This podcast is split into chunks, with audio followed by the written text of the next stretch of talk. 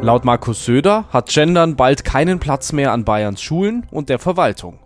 Warum will Söder das Gendern verbieten? Ich bin auch ziemlich überzeugt davon, dass Söder vor allem versucht, damit einen Nerv in der Bevölkerung zu treffen. Sagt meine Kollegin Sarah Ritschel. Wir sprechen gleich über das Verbot. Und in Augsburg werden immer mehr Mülltonnen angezündet und die Polizei weiß nicht warum oder von wem. Das ist der Nachrichtenwecker an diesem Donnerstag, dem 21. Dezember. Ich bin Moritz Weiberg. Guten Morgen. In Augsburg nimmt die Zahl an angezündeten Mülltonnen deutlich zu. Die Polizei sagt, es lässt sich eine spürbare Zunahme an Fällen von Mülltonnenbränden im Stadtgebiet erkennen. Nur warum? So eine richtige Antwort darauf haben die ErmittlerInnen nicht. Die Polizei geht vor allem von jugendlichen TäterInnen aus. Es gehe oft um Aufmerksamkeit oder Mutproben. Aber das Abfackeln von Mülltonnen ist sehr gefährlich. Das zeigt ein Beispiel aus dem Sommer.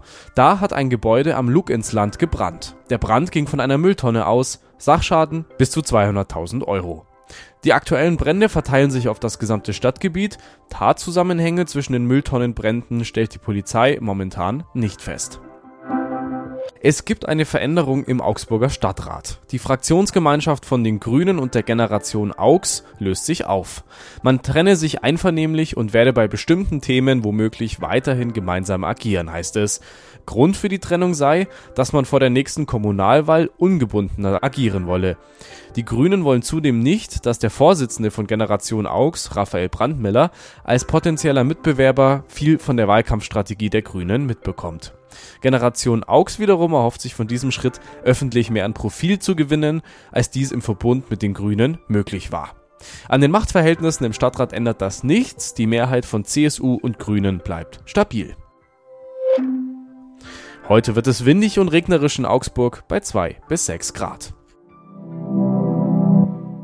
Der bayerische Ministerpräsident Markus Söder will Gendern verbieten, an Schulen und in der Verwaltung. So erwartbar wie seine Forderung war auch, dass schnell Kritik kommt. Und darüber spreche ich jetzt mit Sarah Ritschel. Hallo Sarah. Hallo Moritz. Sarah, woher bekommt Söder denn jetzt Gegenwind beim Thema Genderverbot?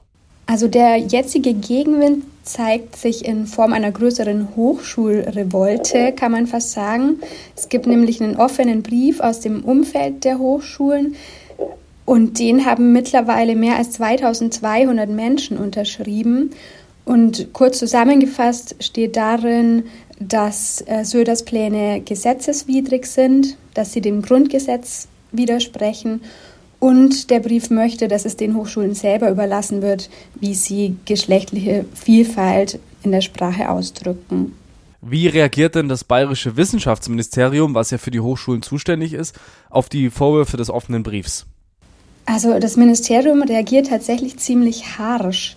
Habe ich selten so erlebt, aber als ich da angefragt habe, hieß es aus München, dass diese Behauptungen, wie, wie sie genannt werden, in dem offenen Brief jeder Grundlage entbehren und dass sie ein bewusster Versuch seien, Stimmung zu machen und zu spalten. Also ist schon eine sehr klare und drastische Reaktion. Und äh, noch dazu hat das Ministerium dann auch darauf verwiesen, dass ähm, amtliche Schriftstücke, also zum Beispiel alle Briefe aus den Behörden oder aus Schulen und Unis, jetzt schon so formuliert sein müssen, dass sie jedes Geschlecht ansprechen, aber Sternchen und andere Sonderformen, Doppelpunkte zum Beispiel oder dieses große I innerhalb der Wörter darf ähm, so ein Brief zum Beispiel aus einer Hochschule bislang eben nicht enthalten. Gehen wir mal einen Schritt zurück. Es gibt ja niemanden, der einen dazu zwingt, dass man geschlechtergerechte Sprache verwendet. Niemand fordert eine Pflicht zum Gendern. Warum tut Markus Söder jetzt so, als wäre genau das der Fall? Das ist eine super wichtige Frage, finde ich. Und ich bin auch ziemlich überzeugt davon, dass Söder vor allem versucht, damit einen Nerv in der Bevölkerung zu treffen. Wenn man ein bisschen zurückschaut, dann erinnert ihr euch vielleicht, dass auch Söders Vize Aiwanger schon oft genug populistisch von einem Gender-Gaga gesprochen hat, obwohl eigentlich er selber es war, der das Thema am allerhäufigsten aufgebracht hat. Und leider haben die zwei auch recht, denn ähm, wir haben vor kurzem mal eine Umfrage gemacht, äh, unter der deutschen Bevölkerung, also eine repräsentative Umfrage. Und die hat kürzlich ergeben, dass drei Viertel aller Deutschen ein Genderverbot richtig finden. Also das dürfte natürlich Söder und Aiwanger und alle anderen Gendergegnerinnen und Gegner wieder bestätigen. Jetzt klingt ein Verbot ja schon mal sehr hart. Was für Folgen hätte es denn, wenn SchülerInnen nach Inkrafttreten des Verbots in ihren Klassenarbeiten gendern? Das kann ich dir leider gar nicht beantworten. Und ich wage mal zu vermuten, dass auch Söder und die Regierung das selbst noch nicht genau wissen. Denn wenn ich mich richtig erinnere, dann ist das Genderverbot bislang eigentlich nicht mehr als ein krachiger Satz aus Söders letzter Regierungserklärung. Also die Frage müssen wir noch vertagen und abwarten, ob das Verbot dann auch tatsächlich so kommt.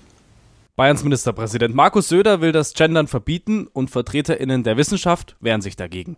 Das war Sarah Ritschel. Danke, Sarah. Sehr gerne, Dankeschön. Kurz vor der bayerischen Landtagswahl im Oktober sorgte ein Vorfall in Ingolstadt für heftige Diskussionen.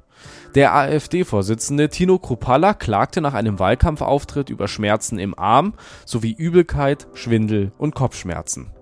In einer Klinik wurde eine Einstichstelle am rechten Oberarm festgestellt, allerdings verliefen alle Tests auf eine mögliche Vergiftung negativ. Kruppalla konnte das Krankenhaus am nächsten Tag verlassen.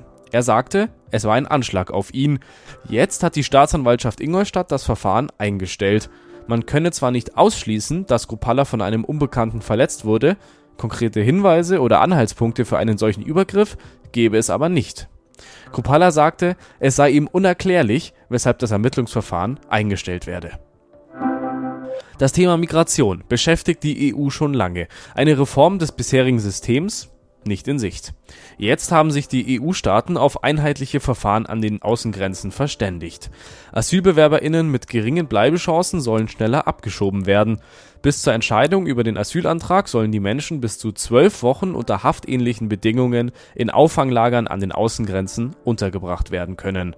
Bundeskanzler Scholz sagte, damit begrenzen wir die irreguläre Migration und entlasten die Staaten, die stark betroffen sind, auch Deutschland. Scharfe Kritik kommt von Menschenrechtsorganisationen.